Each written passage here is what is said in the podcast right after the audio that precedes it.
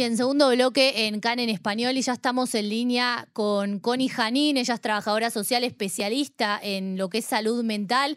Como les adelantamos en el bloque anterior, vamos a hablar un poquito sobre en qué situación estamos con respecto a la salud mental en el contexto de la guerra y qué es lo que se viene, que creo que eso es lo, como decíamos, lo más aterrador.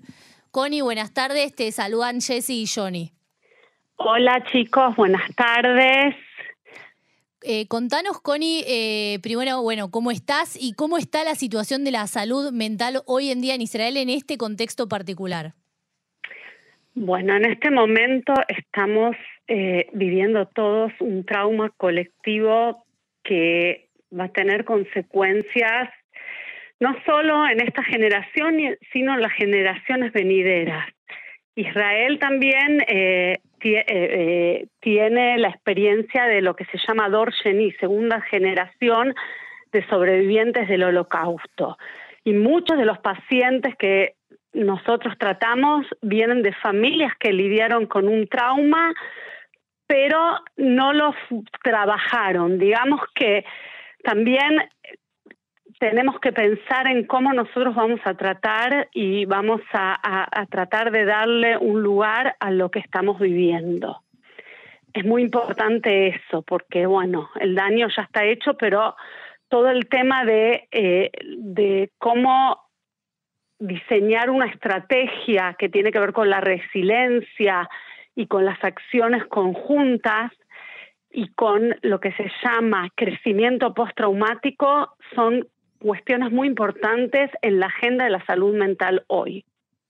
Connie, te, saluda Johnny aquí. Eh, buenas tardes de Jerusalén. Eh, te quería consultar, ¿vos estás trabajando en este momento con algún grupo de personas eh, que hayan pasado por, estos traumas en particular?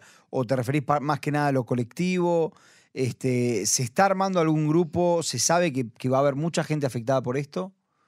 Bueno, te, contesto. Yo trabajo en lo individual, tengo pacientes, tengo muchos pacientes que son postraumáticos, de distintos lugares llegan, algunos por el, la Tzabá, por el ejército, pero por ejemplo, obviamente respetando la privacidad, tengo pacientes que son víctimas de lo que se llaman peuloto y de víctimas de, de, del terrorismo, eh, una paciente que hoy tuve un encuentro con ella, que estuvo en una pigúa, en un, en un pigúa, en un atentado terrorista. Y toda esa gente hoy vuelve a revivir los horrores que vivió hace unos años atrás.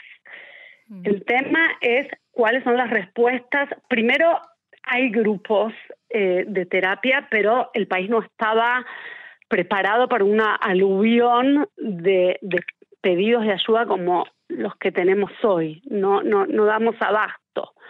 Pero voy a decir cosas que son muy importantes ahora que tienen que ver con el sentido de pertenencia y con lo que las personas pueden hacer desde un lugar de darle un significado a lo que están atravesando. Todo el tema de la itnadbut, de voluntarizarse, de estar juntos, de ir y por ejemplo, dar eh, ayuda en, eh, en, un jamal o dar ayuda en los hoteles donde hay gente que fue desplazada de sus hogares, es muy importante y tiene una función muy sanadora dentro de todo este trauma y dentro de todo el horror que estamos viviendo.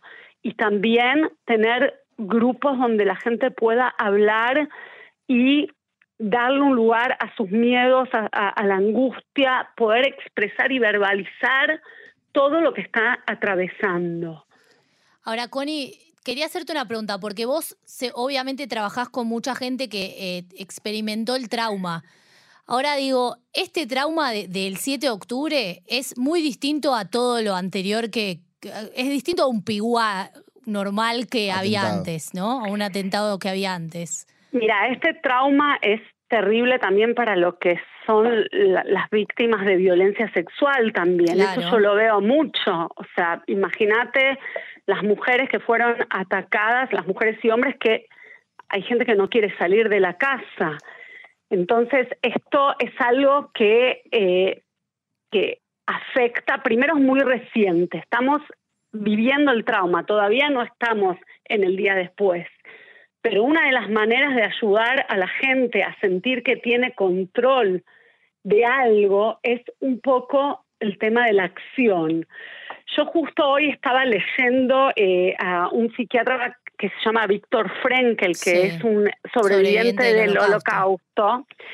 Y Víctor Frenkel habla mucho de lo que tiene que ver el tema de decidir hacer algo con el dolor hmm. Y de darle una resignificación a ese dolor y habla de muchas estrategias, pero el tema de, de, de hacer algo para que ese dolor ayude a otras personas. Claro, él tiene un libro muy, muy, muy importante, muy interesante, que es El hombre en busca de sentido. Exacto, darle un sentido, claro, el hombre en busca de sentido, que él habla de su propia experiencia. Él es un sobreviviente del holocausto que, bueno, después él fundó lo que es la logoterapia, pero es muy, muy relevante todo lo que, lo que dice Víctor Frenkel en, en, lo que está pasando hoy. Todavía nosotros estamos en el medio de, de la pesadilla porque estamos en medio de una guerra, hay secuestrados, hay Hayalim en el frente y la famosa frase que yo le decía a un conocido de Argentina, todos conocemos a alguien. Entonces es algo cercano, todos conocemos a alguien, pero también el tema de sentir que hacemos algo, aunque sea algo muy chico, como ir no sé, hacer eh, galletitas para las familias Mefunín, para los Hayalim, cosas muy chicas eh, pueden ayudar, no resolver el problema, o sea, lo que tiene que la gente que entender es que muy probablemente casi todos necesitemos una terapia después de esto. Claro. O, o, terapia, o sesiones de terapia, o hablarlo, va a ser un tema que va a tener que ser abordado colectivamente en las escuelas, en, un montón de lugares. También tenemos el agregado de el mundo odiándonos, ¿no? A pesar de haber visto todo esto que vimos todos y todas estas cuestiones terribles, los videos terribles eh, y todas las cosas que nos vamos enterando día a día, el mundo lo escuchó, lo vio y aún así quiere la destrucción del Estado, ¿no? Entonces también es como otro punto más con el que tenemos que lidiar esta situación de no sentirnos seguros en, otros países que, ni acá ni en otros países que de, la diáspora, ¿no? Toda nuestra sensación de seguridad está, eh, digamos, a ver, convulsionada. No nos sentimos seguros. El tema es cuánto nosotros nos enganchamos con los discursos del odio porque eso puede generar mucho más angustia, las sensaciones de soledad, de incomprensión y de injusticia, y cuánto nosotros adoptamos una postura de explicar, de enseñar, de mostrar nuestra experiencia, y yo digo, y le digo a muchos de mis pacientes, córtenla con las redes sociales, con las cosas que lo que hacen es mm, traer un discurso de odio y de, de que, que angustia. Al final y al cabo nos quedamos solos con nuestra angustia. Entonces, evitar la exposición excesiva a las redes y a los noticieros. Evitarlo eso, porque eso genera que nos sintamos más solos, que nos sintamos más incomprendidos y canalizar las energías para hacer otras cosas. Y también, si uno puede explicar y hacer asbará a la gente que quiere escuchar lo que tenemos para decir, buenísimo, pero no engancharse con esos discursos porque eso, eso genera eh, mucho más sensaciones de angustia, frustración y soledad. Sí. Connie, te, quiero preguntar, para, para, tratar un trauma, vos como, como profesional, eh, ¿necesitas que el evento haya, haya terminado? Te digo por qué te lo pregunto. Yo me parece, siento que en la sociedad hay como una incertidumbre completa sobre qué es lo que puede suceder, no en un mes, en una hora. Eh, y en ese sentido, no, decime vos, pero me pareciera ser como que tu trabajo en particular es como que se hace más cuesta arriba. Mira, primero eh, está lo que se llama el, evento traumático y está lo que se llama estrés postraumático, que es lo que queremos evitar. está comprobado que cuanto más cercano al, evento, cuando, cuando el evento está ocurriendo y la gente encuentra un lugar y una contención, el evento no se torna, eh, bueno, el estrés postraumático tiene muchísimos síntomas, pero es más fácil de tratar todo y la persona puede eh, hacer un duelo y por supuesto que nunca va a volver a ser lo que fue, pero lo que se dice vivir con eso y a veces está lo que se llama crecimiento postraumático. Después del evento levantar la cabeza y construir, construir algo. Que yo digo que también la historia de Israel, una sociedad que vivió la Shoah y vivió pogromim y vivió en distintos países de África, vivió cosas terribles, pero llegó acá, levantó la cabeza y bueno, juntos y, y fundamos el Estado de Israel. Había mucho dolor antes de la fundación del Estado de Israel y bueno, Llegó, llegamos acá judíos de todo el mundo, cada uno con sus historias. Pero es muy importante que la gente encuentre un lugar donde hablar de eso, para que esto no se agudice, para que la gente no siente que está sola, que la gente busque una terapia, una charla, un grupo de contención, un lugar donde sienta que puede pertenecer, ser parte y darle al otro es súper importante. Ahora estamos viviendo y nadie de nosotros sabe lo que va a ocurrir mañana. Y también saber que, bueno, no tenemos control sobre lo que va a ocurrir, pero podemos elegir de algunas maneras cómo tratar de que esto sea menos angustiante. Eh, vos recién decías algo muy interesante del crecimiento postraumático que me pareció hasta lindo para, entender que existe, digamos, en el horizonte una, una, posibilidad de una solución, de una esperanza. Ahora, te quiero preguntar, capaz a nivel, a nivel nacional, vos hablabas, bueno, tuvimos el trauma de los pogroms de la Shoah y después levantamos cabeza y estuvimos aquí. Este, este, este golpe o esta clase de golpes nos, nos, digamos, nos llevan para atrás de nuevo en, en ese crecimiento que tuvimos este, como sociedad o no? ¿O después de esto también viene otro crecimiento? Cuando vos hablas de sociedad, yo me pregunto qué sociedad, si es la sociedad, si es el pueblo judío o la sociedad que sale a marchar para eliminar a todos los judíos. Eh, es, es una pregunta muy, muy amplia. Yo lo que digo es que nosotros ahora estamos después del shock y sabemos tenemos una idea más amplia de lo que tenemos que hacer. El, o sea, bueno, no sé si es un tema porque da para charlar muy, largo y tendido, pero antes de que pase este evento, la sociedad israelí estaba dividida.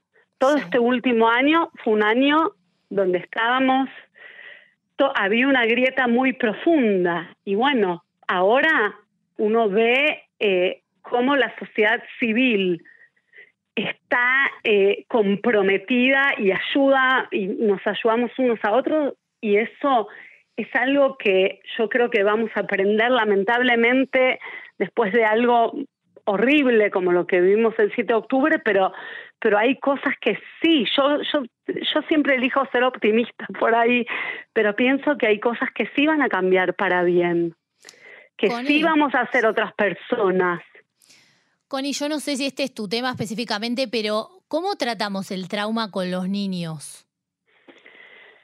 Con los niños es, eh, es un tema muy, muy importante porque los niños, a los niños no hay que mentirles, pero hay que ver cómo abordamos este tema. Los niños entienden y escuchan. Los niños de hoy no son los niños de hace 20 años. Tienen acceso a redes sociales, escuchan de otros compañeritos. Primero también es muy importante que los padres tengan contención, porque cuando hablamos de los niños, los niños sienten todo, entonces los padres a veces tienen que pedir ayuda si están muy desbordados. Y vamos a tener que en las escuelas aprender a ver cómo nosotros les enseñamos acerca de este trauma. Yo te digo porque lo veo, yo tengo un hijo adolescente que en la escuela hay una nena secuestrada. Claro. Y, y, y ¿cómo le explicas a un chico adolescente que tiene una compañera de la escuela que, bueno, un día fue a visitar a un pariente y no volvió más? O hay otros que también, hay, o sea, es, esas No, chicos que cosas están hay- evacuados en hoteles, en ciudades chicos, distintas. sí. claro. O que sus padres se fueron asesinados. Hay, o- claro, hay distintos o que tipos de, de estos traumas, ¿no?